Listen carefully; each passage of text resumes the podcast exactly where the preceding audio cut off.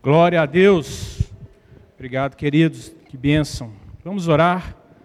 Coloque a sua casa diante do Senhor, coloque a sua vida, coloque os seus negócios, as suas finanças, coloque o seu coração na presença de Deus, enquanto oramos entregamos ao Senhor não só os nossos dízimos e as nossas ofertas, mas apresentamos a nossa vida, para que Ele possa falar, para que Ele possa trabalhar o nosso coração. Pai, obrigado por esse dia, obrigado pelas nossas vidas, obrigado, ó Deus, porque o Senhor nos deu o dom da vida.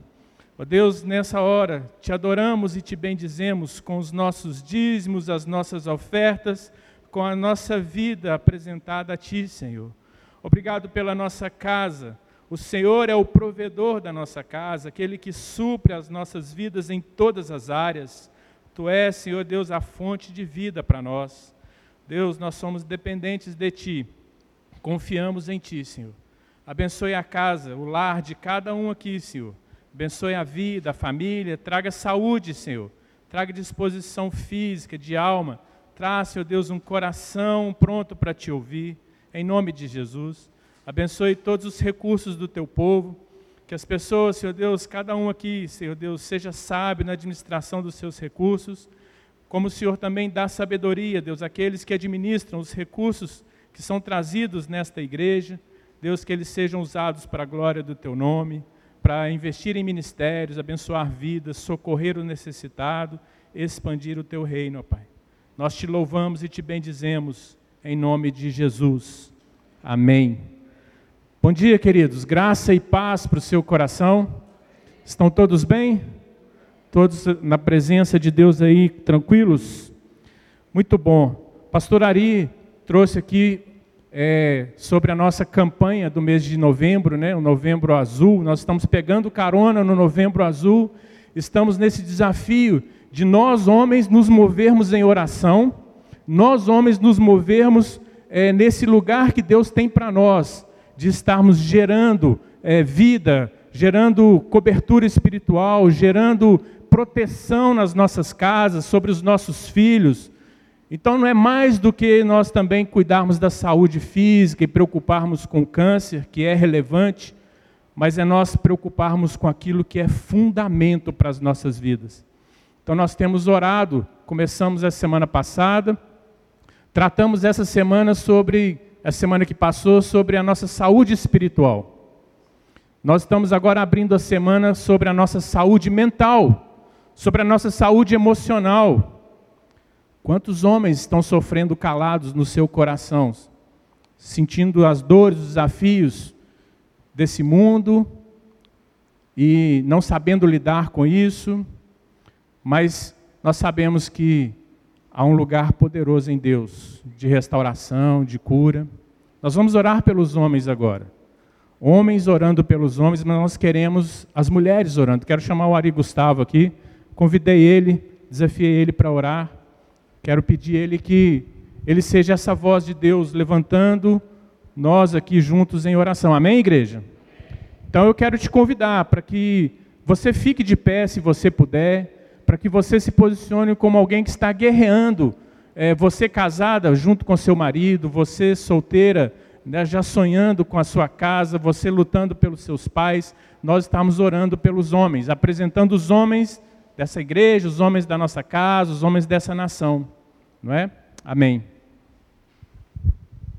Querido, boa noite, bom dia, né? A paz do Senhor. É, queria que você pensasse agora, você homem, aonde está onde tem andado o seu coração, aonde você tem colocado a sua esperança, aonde você tem colocado a sua força. E a palavra de Deus é muito clara. Ele quer o seu coração. A palavra de Deus fala que precisamos confiar nele. Ele é a nossa força, o nosso refúgio. E nessa manhã eu queria orar. Queria orar por mim, orar por você, homem para que a nossa saúde mental possa ser curada, os que precisam, possa ser cada dia mais fortificada no Senhor. Feche seus olhos, por favor. Deus amado, nós queremos, em primeiro lugar, agradecer ao Senhor, Pai. muito obrigado porque o Senhor é um Deus vivo, o Senhor é um Deus poderoso, o Senhor não é um Deus de longe, mas é um Deus de perto. O Senhor, Deus, é um Deus que ama, é um Deus que quer relacionar, Pai. E Deus amado, nessa hora, nesse momento, eu quero pedir por todos os homens dessa igreja, Pai, por todos os homens do corpo de Cristo. Deus amado, nós queremos aqui agora, nesse momento, dizer que o Senhor é a nossa fortaleza, o Senhor é a nossa torre forte, o Senhor, ó Pai, é a nossa confiança. Nós não queremos confiar, Deus, na nossa força, no nosso poder, na nossa juventude, na nossa experiência, no nosso dinheiro. Deus, nós confiamos em Ti. A nossa esperança está no Senhor, ó Pai. Deus, agora eu te peço em nome de Jesus que o Senhor envie os teus anjos para que possam trabalhar ao nosso redor, Pai. Todos os homens que estão sofrendo, ó Pai, com essa pandemia, que estão sofrendo sozinhos, que agora possam entender que existe um corpo e ele pertence a esse corpo e que nós possamos, ó Deus, ser um só no Senhor. Por isso, Deus amado, nos dá liberdade de procurar uns aos outros, de falar uns aos outros, de pedir, ó Pai, ajuda uns aos outros. E Deus amado, mais uma vez nós queremos declarar que toda honra, toda glória seja dada ao Senhor, ó Pai nos cura, ó Pai. Nós não queremos remédios naturais, nós não queremos, ó Pai, o que vem do mundo, mas nós queremos do que vem do Senhor, ó Pai, porque nós confiamos é no Senhor. Sabemos que tudo que o Senhor fez é bom também, e por isso, Deus amado, nos dá graça, paz e sabedoria. Abençoa também o pastor Juliano, que ele possa trazer uma palavra viva do teu trono para os nossos corações, ó Pai, em nome de Jesus. Amém.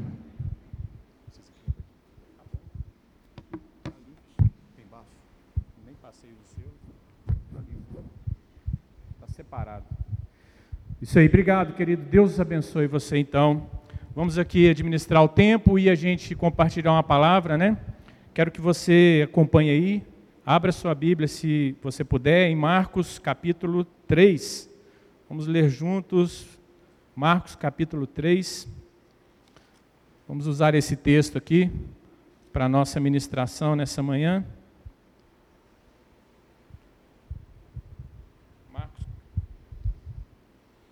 Vamos lá, vamos pensar aqui um pouco. Que Deus nos abençoe nessa palavra. Antes de ler aqui essa palavra, antes de começar a compartilhar, você que está na internet aí acompanhando, você que está aqui agora, vamos fazer essa mensagem chegar em mais pessoas? Então, que você agora possa pegar o seu celular aí, onde você estiver, você vai pegar o link dessa ministração, dessa live que está acontecendo, nessa transmissão ao vivo, você vai compartilhar em algum grupo que você tem do WhatsApp, com algum amigo, nem que seja com uma pessoa sequer, apenas, mas compartilhe com alguém. Vamos fazer mais pessoas chegarem aqui para assistir, além da gente que já está aqui, e que essa mensagem possa chegar ao coração de outras pessoas, que ela possa ser relevante na vida de outras pessoas. Faça isso sempre que você puder, querido, sempre que você lembrar. Você está vendo uma transmissão da igreja, lembre de compartilhar, dá o seu like também, porque isso faz com que as pessoas comecem a ter acesso a esse conteúdo. Então, tudo isso é importante. Já que existe o jogo do mundo digital, nós precisamos aprender a jogar esse jogo para o bem, para o reino de Deus. Amém? Então, faça isso aí. Vamos ler aqui Marcos capítulo 3. Vamos ler do verso 1 ao 6, uma história tremenda aqui do episódio aqui da vida de Jesus. Noutra ocasião, ele entrou na sinagoga e estava ali um homem com uma das mãos atrofiadas. Alguns deles estavam procurando um motivo para acusar Jesus. Por isso observavam atentamente para ver se ele iria curá-lo no sábado. Jesus disse ao homem da mão atrofiada: Levante-se e venha para o meio. Depois Jesus lhes perguntou: O que é permitido fazer no sábado? O bem ou o mal? Salvar a vida ou matar? Mas eles permaneceram em silêncio irado, olhou para os que estavam à sua volta e, profundamente entristecido por causa do coração endurecido deles, disse ao homem: Estenda a mão. E ele a estendeu e ela foi restaurada. Então os fariseus saíram e começaram a conspirar com os herodianos contra Jesus sobre como poderiam matá-lo. Então, queridos, nós temos aqui uma, uma passagem da vida de Jesus texto é muito claro, né? Jesus tendo ali os seus adversários, tendo pessoas que o criticavam, tendo pessoas que não não aceitavam as coisas que Jesus fazia, como ele agia, né, os lugares que ele frequentava, e essas pessoas estavam querendo de alguma forma é, pegar Jesus, né? E a gente vê Jesus então entrando numa sinagoga, nesse lugar, né, sinagoga é a mesma coisa que igreja, querido. A palavra significa a mesma coisa, é congregação, é assembleia, é reunião. Então Jesus foi naquela reunião, participando ali, e ali ele estava tendo o papel de ministrar, de ensinar, de trazer ensino, ensino da palavra, ensino daquilo que é o reino de Deus. Né? E a gente vê então que no meio daquela congregação havia alguém, um homem, que tinha uma característica física, uma mão atrofiada. Lucas identifica esse homem como a mão direita dele que era atrofiada. Você encontra essa passagem, essa história em Marcos, em Mateus e Lucas. Os três evangelhos você encontra. E a gente vê então que aquele homem foi desafiado por Jesus a vir para o meio, a se levantar do seu lugar, vir para o meio, e ali houve a experiência maravilhosa de uma cura, de uma restauração. Muito bem, vamos deixar essa história aí um pouquinho de lado, guarda ela aí, que daqui a pouco a gente vai ir comentando sobre ela. Mas eu queria falar hoje sobre como viver no mundo. Como viver no mundo de hoje? Como podemos viver no mundo de hoje, gente? Você está achando fácil viver no mundo de hoje? Não é fácil, não é verdade? Mas nós estamos aqui. E nós não estamos aqui por acaso. E nós não estamos aqui de qualquer jeito. O que é esperado de nós, que nos dizemos cristãos, tem que ter alguma realidade para esse mundo, tem que ter uma resposta para esse mundo. Vamos fazer um exercício aqui. Se a gente pensar no nosso, nosso nossa vida, como era a nossa vida antes, há 25 anos atrás? há 30 anos atrás. Você já parou para pensar que muitas coisas da nossa vida antes já estavam definidas? Já estavam meio que encaminhadas nas nossas vidas? A gente tinha muita coisa do nosso dia a dia que já, já era pronto. A gente não tinha que gastar muito esforço é, pensando. Por exemplo, quando você e eu, quando a gente sentava à mesa para almoçar, a gente comia o que tinha na mesa. Hoje nós temos as diversas opções, né? Uns são low carb, outros são o que vegano. É, cada um quer de um jeito as coisas, né? Tudo é consumido de um jeito, é, do meu jeito.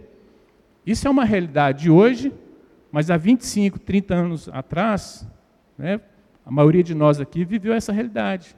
Sentou na mesa, é o que a mãe pôs. Sentou na mesa, é o que tem para hoje. Tem, não tem delivery, não tem opções. É isso, né? É uma realidade. Outra realidade que a gente vivia é quando você e eu, quando a gente sentava para assistir alguma coisa na TV, como é que era a realidade? Era o que estava passando, meu irmão. Não tinha on demand, não tinha Netflix, né? Nós estamos falando de coisas de 20, 25. Eu fui longe ainda, eu fui 30 anos, mas não, Vamos pensar numa realidade de 15, 10 anos atrás. Né? Então a gente vê um mundo mudado. Você sentava, quero ver um filme, quero ver uma série. É o que está passando na telinha. Não tem YouTube para você escolher, não tem, não tem essas coisas. Não, é? não tem Netflix, não tem nada. O casamento, gente, olha só. Praticamente as pessoas casavam já com alguém do círculo dela. Ou é familiar, né, próximo da família, amigos, gente que você foi se envolvendo. Hoje é outra realidade. As conexões estão indo além, ou talvez nem tenha tanto assim, né? É a internet, é a distância, é relacionamentos virtuais. A gente vivia a realidade de uma moda praticamente uniforme, né? Um estilo de, de vestir igual para todo mundo. Você usava era a roupa que tinha lá no, no bazar da esquina que todo mundo comprava. Né? Principalmente quem é do interior tem aquela loja lá, né? o bazar das roupas, não sei o quê, você ia lá, comprava. É o tamanho que servia, era a cor que tinha. Hoje, praticamente cada um se veste de acordo com aquilo que quer. É, quantas tribos tiverem, quantas tribos vão ser diferentes aí para se vestir. Vocês concordam que isso é uma realidade do passado, isso é uma coisa que, que a gente vê hoje, essa diferença?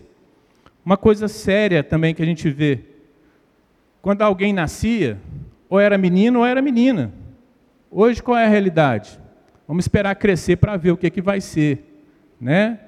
Então, como que as coisas mudaram? Como viver num mundo como esse? Como viver num mundo como esse, onde tudo é opcional, né? Tudo é cada um escolhe do jeito que quer, a hora que quer, como quer.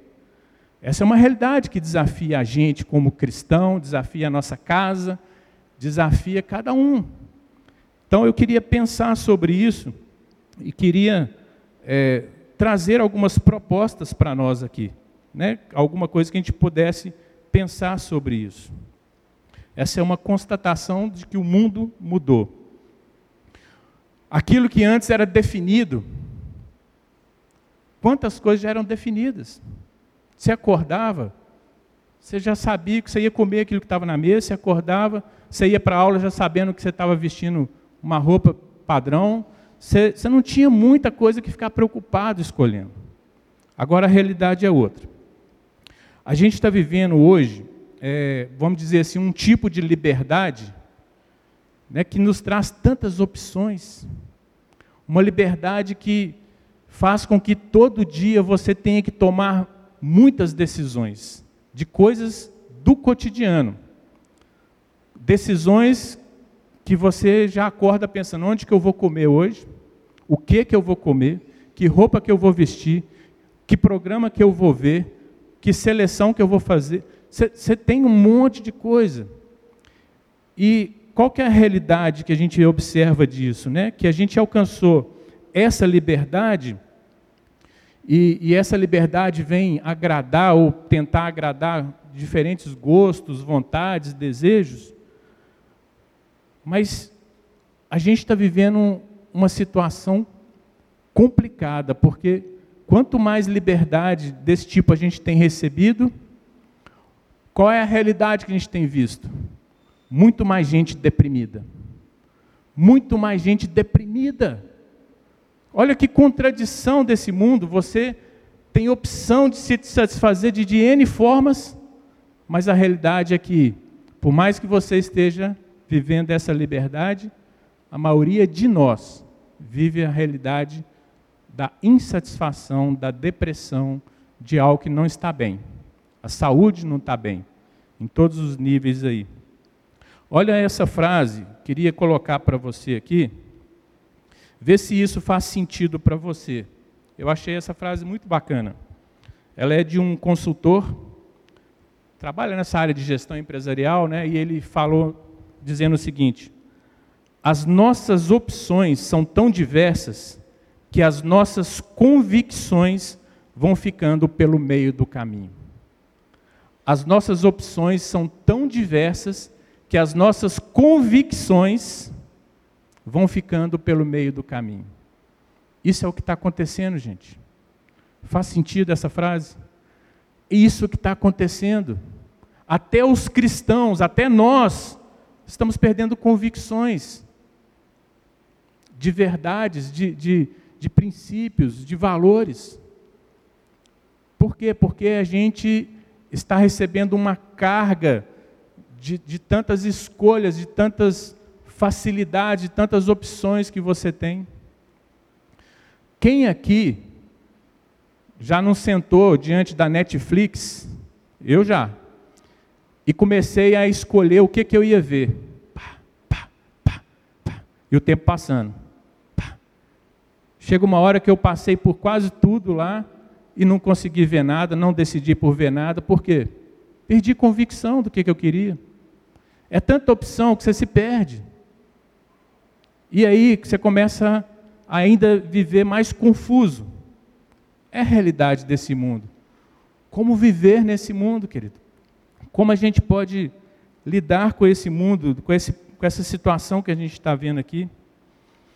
a gente tem acesso a tanta informação, a tanto conteúdo, né? Que a gente, na verdade, está se estressando com isso.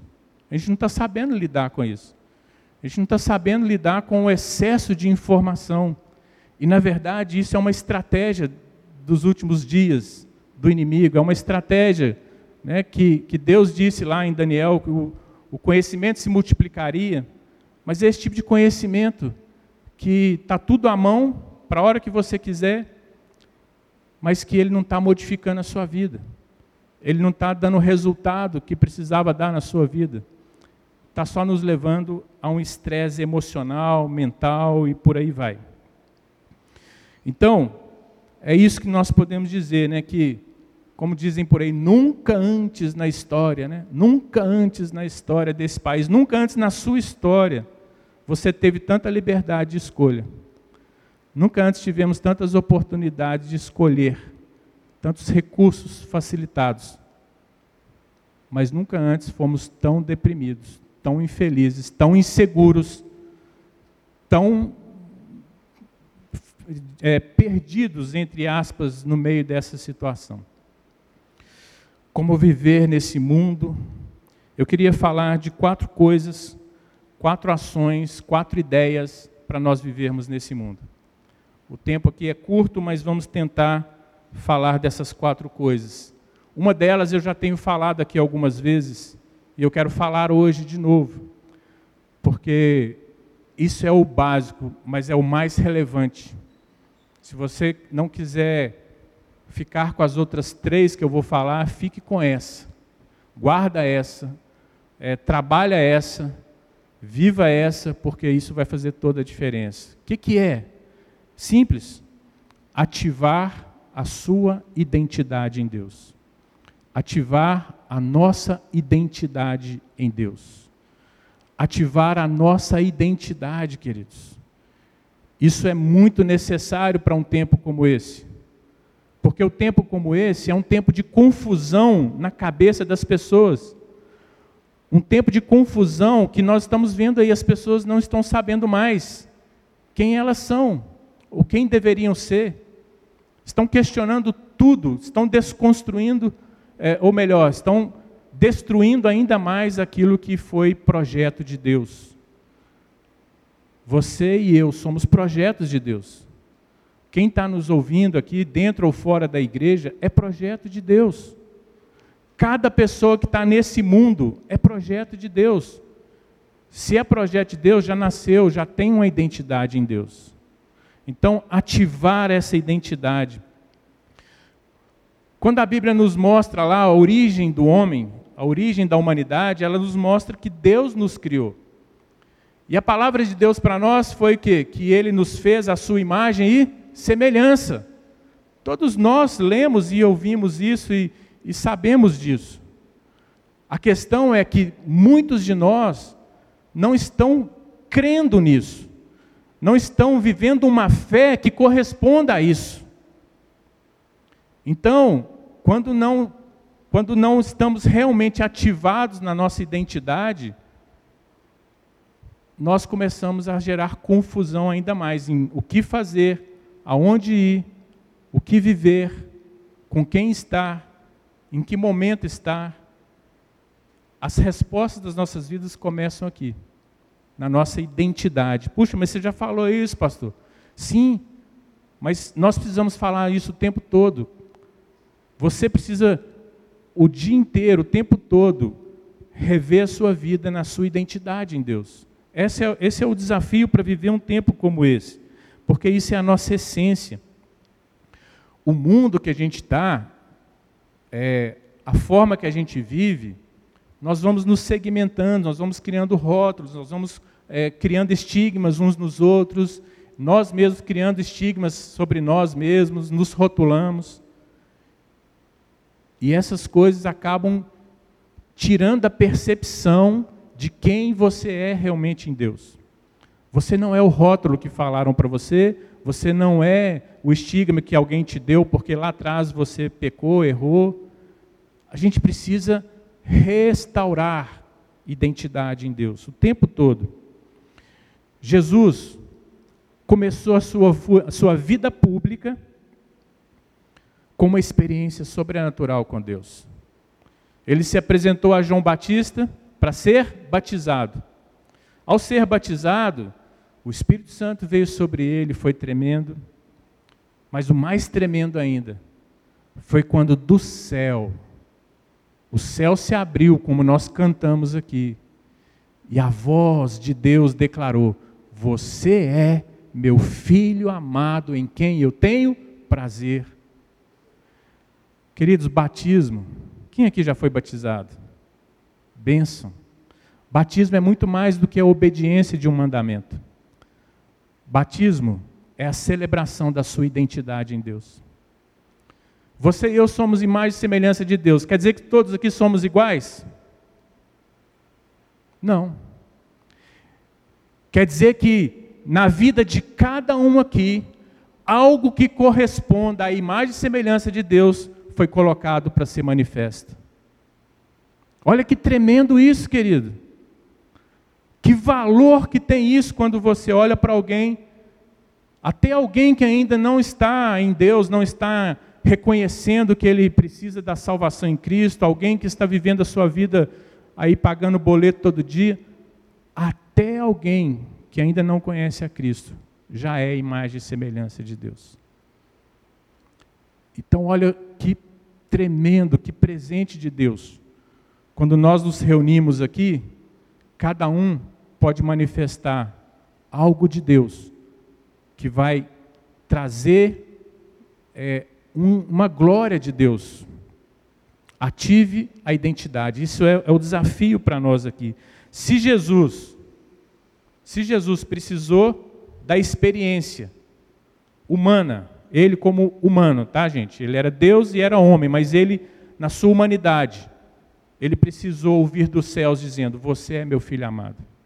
Você precisa pegar o que Deus já falou a seu respeito na palavra e tomar isso como verdade e declarar isso na sua vida e viver isso, não simplesmente com uma fé que declara, mas com atitudes, com ações, com decisões que correspondam a essa verdade. Você é. É interessante demais que Jesus recebeu essa palavra Antes mesmo dele ir para o deserto, antes mesmo dele curar alguém, antes mesmo dele fazer qualquer coisa que pudesse dizer, é pelo que eu faço que eu sei quem eu sou. Não. É pelo que Deus falou de mim, eu sei o que eu faço. Então, queridos, é tremendo você e eu entendermos que a gente vai conseguir ser resposta de Deus para esse mundo, a gente vai sair da armadilha desse mundo que nos envolve com essas mudanças todas que estão acontecendo e que ainda vão acontecer coisas ainda mais apertadas para a gente, mas ela vai nos colocar centrados a entender que em Deus nós temos uma identidade que esse mundo não nos rouba, se a gente não abrir mão dela. Então faça isso, esse é o desafio para mim, desafio para você.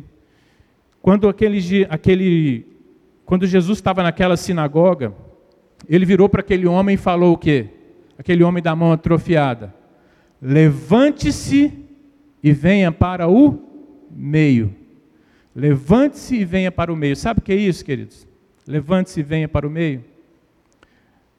Eu vejo nessa palavra de Jesus, aplicando nessa questão da identidade, como movimento e posicionamento movimento e posicionamento. Mova-se e se posicione. Aí você vai começar a mostrar a identidade que você tem em Cristo. Mova-se e posicione. E isso é tão interessante porque a gente vê que essa restauração da nossa identidade, ela se torna cada vez mais concreta à medida que eu me movo, à medida que você se move dentro dessa ideia da identidade em Cristo.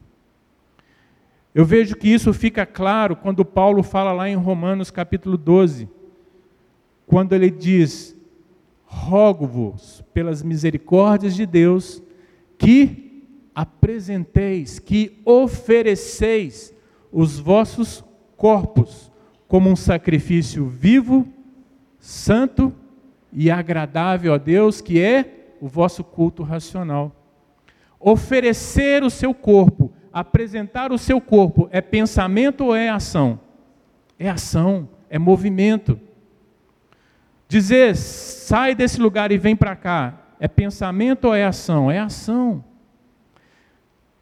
Paulo ele nos mostra que a renovação da mente, que na verdade nada mais é do que a mente de Cristo em nós, modelados, nós estamos modelados em Cristo, na nossa identidade em Cristo, na nossa forma de pensar como Cristo pensa. Cristo é o centro. Cristo é a máxima revelação de quem Deus é, que nós alcançamos, mas também é a máxima revelação de quem nós somos em Deus.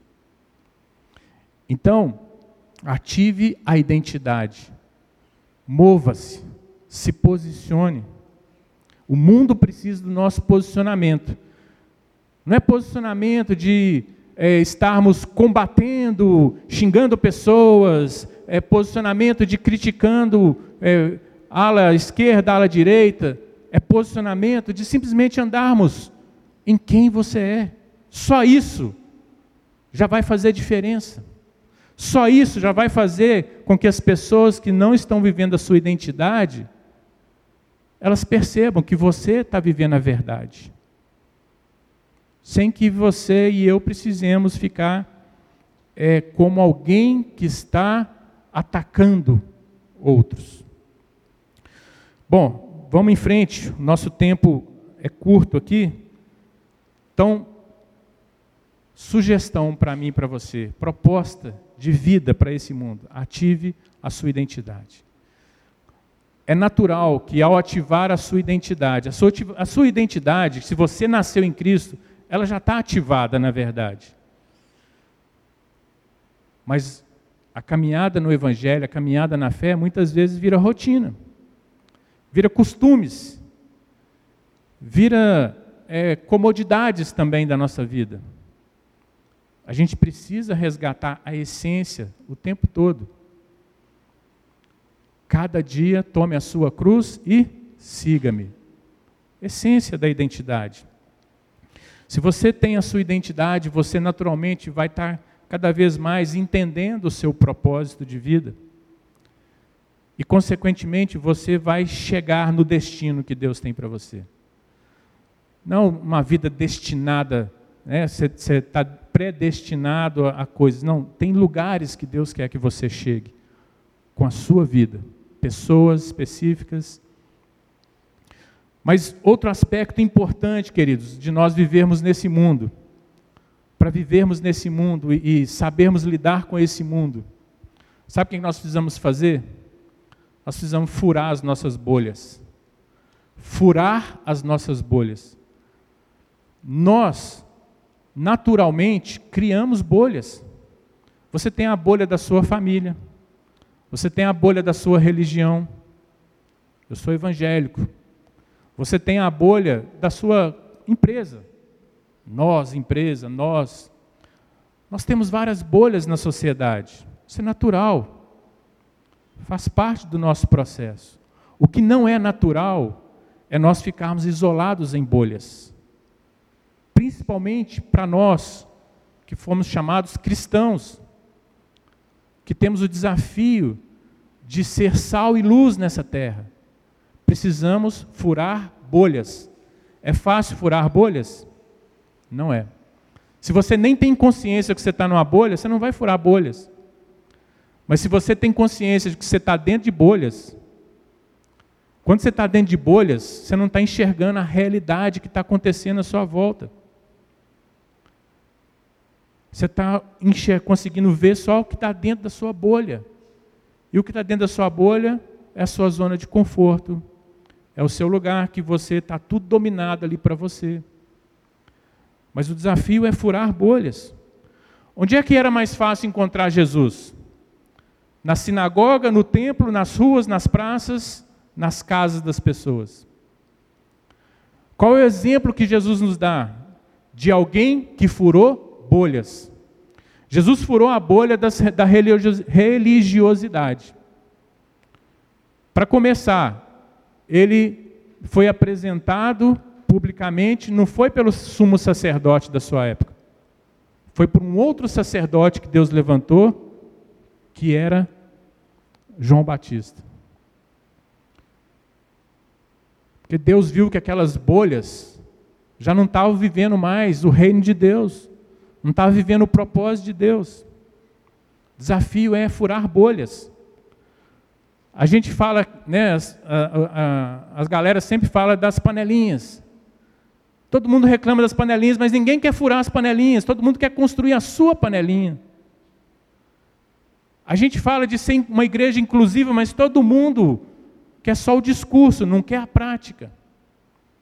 A gente fala um monte de coisa que esse mundo precisa, mas a gente não está disposto a furar bolhas. Quando a gente fura bolhas, não significa que a gente está destruindo a bolha.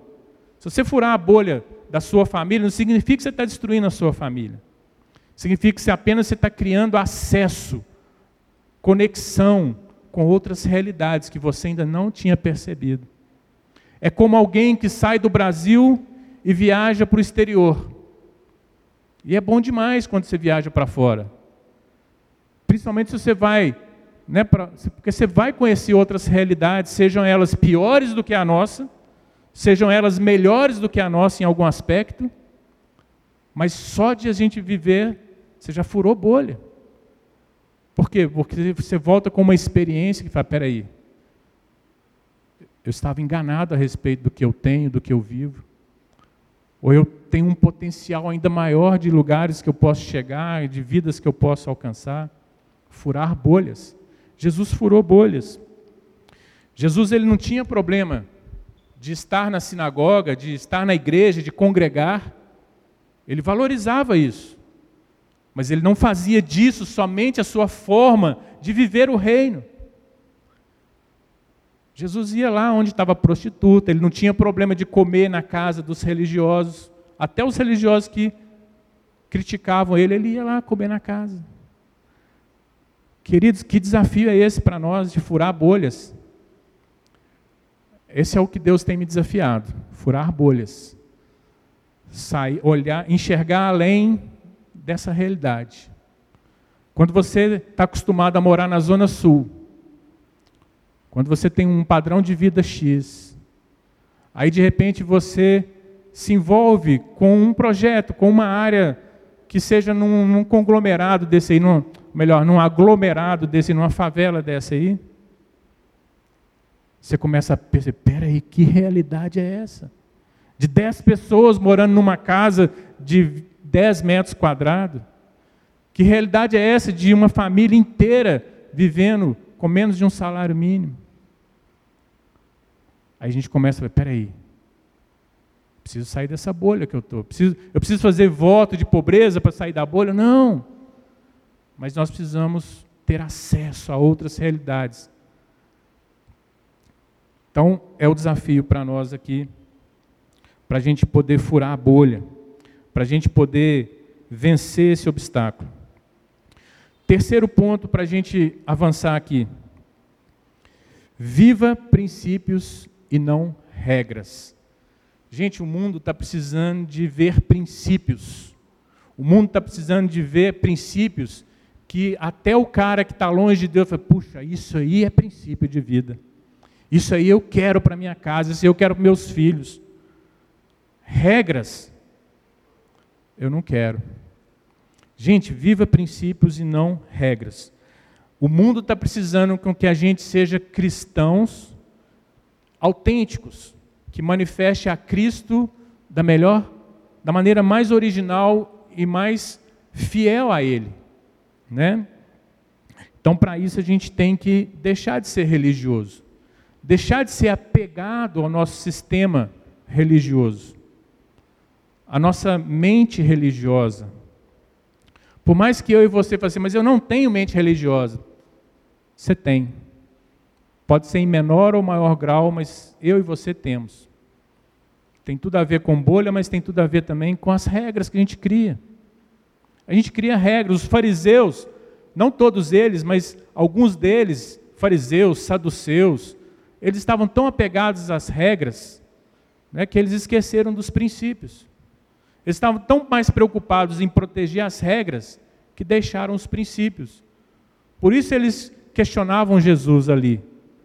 Na sinagoga aqui a gente viu, né, vamos ver o que, que ele vai fazer agora, se ele vai curar no sábado. Não existe nada na palavra de Deus, nenhuma instrução da Torá que diz é proibido curar no sábado. Mas os fariseus no seu zelo extremo, rigoroso, religioso, criaram essa doutrina, criaram essa regra. Quando se inverte valores, quando se inverte princípios e valores, quando se prioriza regras ao invés de princípios, a gente começa a inverter também o seguinte: coisas são mais importantes que pessoas. Estrutura é mais importante do que gente. O mundo quer ver uma igreja que viva princípios e não regras. Esse é o nosso desafio. Você e eu, para sabermos lidar com esse mundo, um mundo também que tem regras, e regras cada vez mais malucas, porque o mundo está vivendo de regras. O mundo não consegue viver de princípios, mas se ele vê princípio, ele pode mudar. O mundo está vivendo de regras. A regra que inverte a sexualidade das pessoas, a regra que inverte a autoridade dentro de casa, a regra que inverte tudo. Mas princípio restaura, princípio cura, princípio liberta, princípio transforma. Isso que nós precisamos ter. Ali naquela realidade da sinagoga que Jesus estava, então ele teve que confrontar aquelas pessoas. Quando Jesus chamou aquele homem da mão atrofiada, chamou ele no meio, chamou ele na frente, e ele pergunta: o que é correto fazer? Fazer o bem ou fazer o mal no sábado? Curar uma pessoa ou não? Lá em Lucas ele fala assim: se você tiver uma ovelha aí que no sábado ela caiu, machucou, precisa ser curada, você não vai curar? Quanto mais vale o homem. Se você ler um pouquinho antes, ele teve uma discussão lá, onde as pessoas acusavam ele por causa do sábado. Ele falou assim: oh, deixa te falar, vocês estão invertendo. O sábado foi feito por causa do homem, não é o homem por causa do sábado. E aí, o mundo precisa de princípios. Jesus chamou aquele, aquele homem da mão atrofiada lá e trouxe uma grande lição de que o importante é viver os princípios, os valores e não a regra. Quarto e último ponto para a gente caminhar aqui e fechar. Está valendo a pena essa mensagem, querido? Amém? Bom, congregue para se capacitar e renovar suas forças. Congregue para se capacitar e renovar suas forças. Como falei aqui, Jesus tinha o costume de se congregar, de congregar. Jesus, como um, um judeu comprometido, ele ia regularmente à sinagoga, à congregação, à igreja. Ele comparecia, ele participava.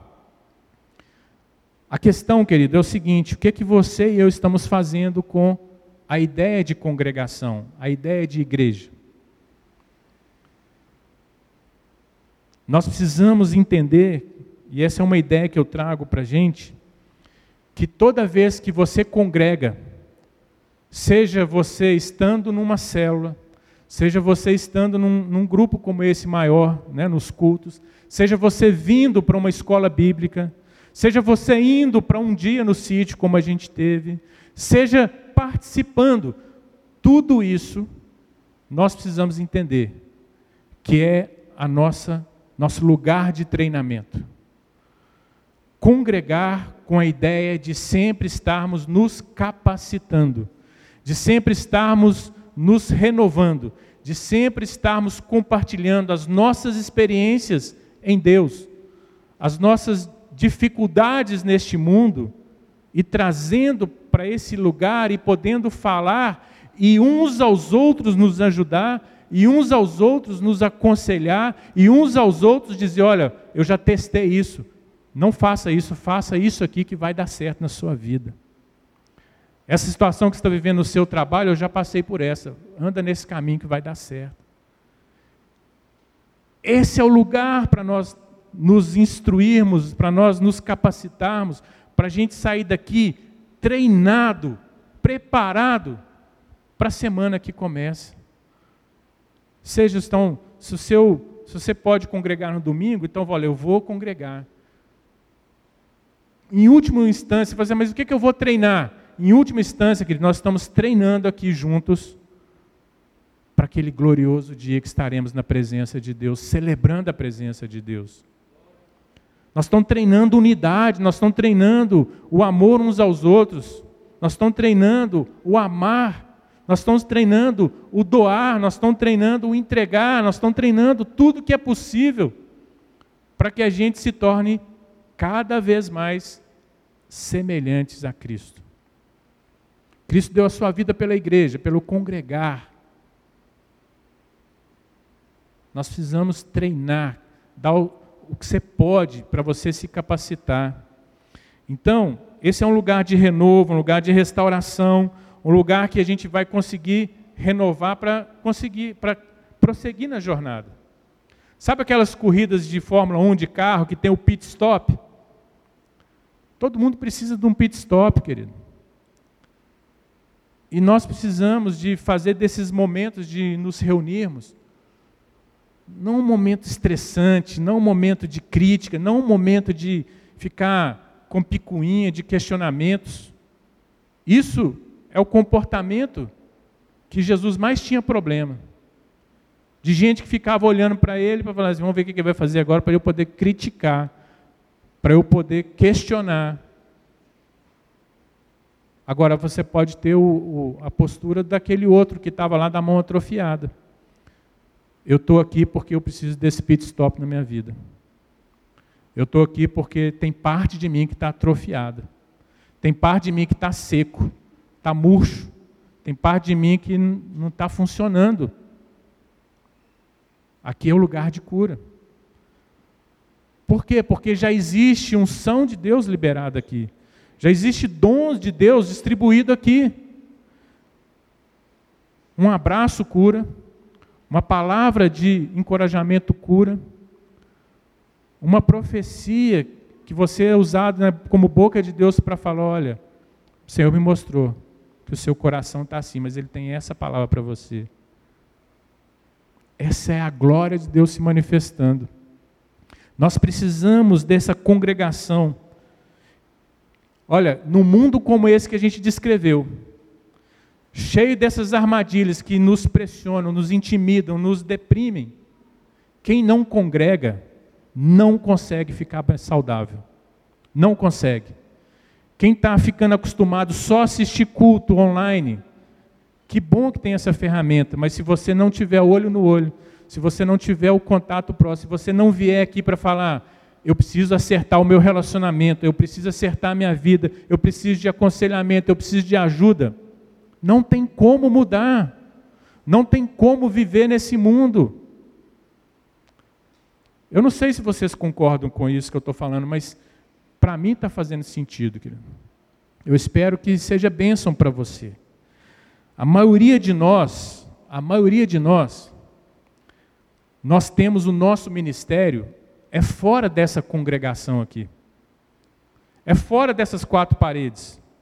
É você na sua escola, é você no seu trabalho, é você na sua família, é você na sua vizinhança, é você nas suas viagens de férias, é onde você estiver, ali você está com toda a condição de ser usado por Deus e servir a Deus. A maioria de nós não está sendo chamada para poder estar aqui dentro.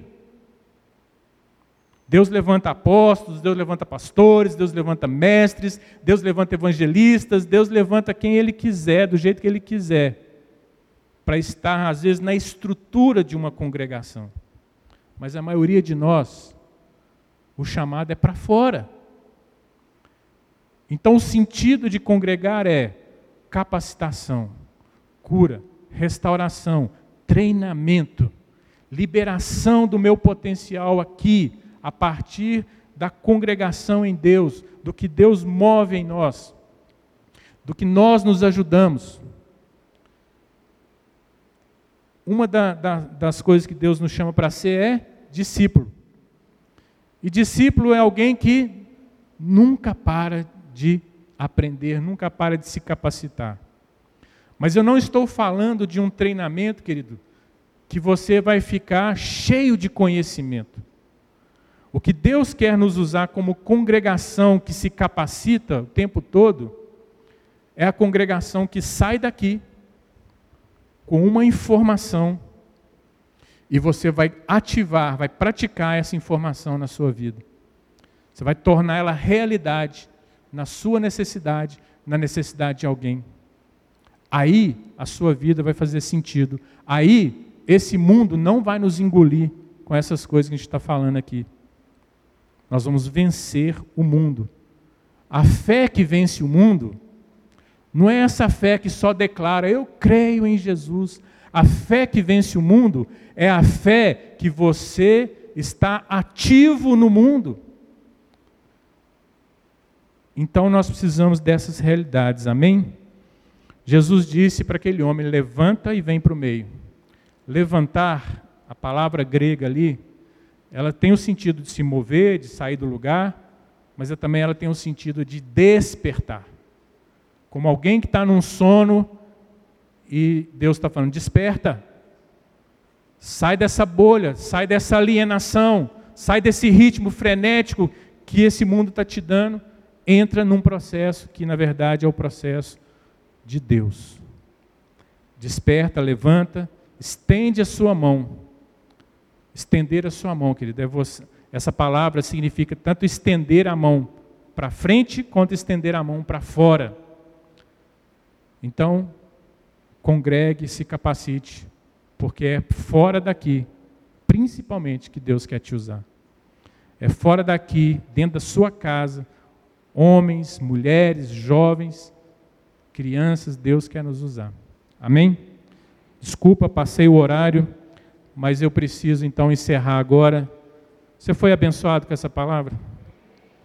Então eu também fui. Se você quiser conversar depois sobre ela, a gente está aí disponível, os pastores, eu, né, estamos juntos aqui. Mas medita sobre esses quatro pontos aí para a gente viver uma realidade melhor nesse mundo. Vamos orar? Podemos encerrar, né, pastor? Pai, muito obrigado pela Sua palavra. Abençoe a vida de cada um aqui. Deus nos ajude a vivermos uma realidade, Deus, que não seja a realidade que esse mundo nos impõe, mas a realidade do Teu reino, Senhor Deus, nas nossas vidas, na nossa casa, nesta congregação, Deus, onde estivermos.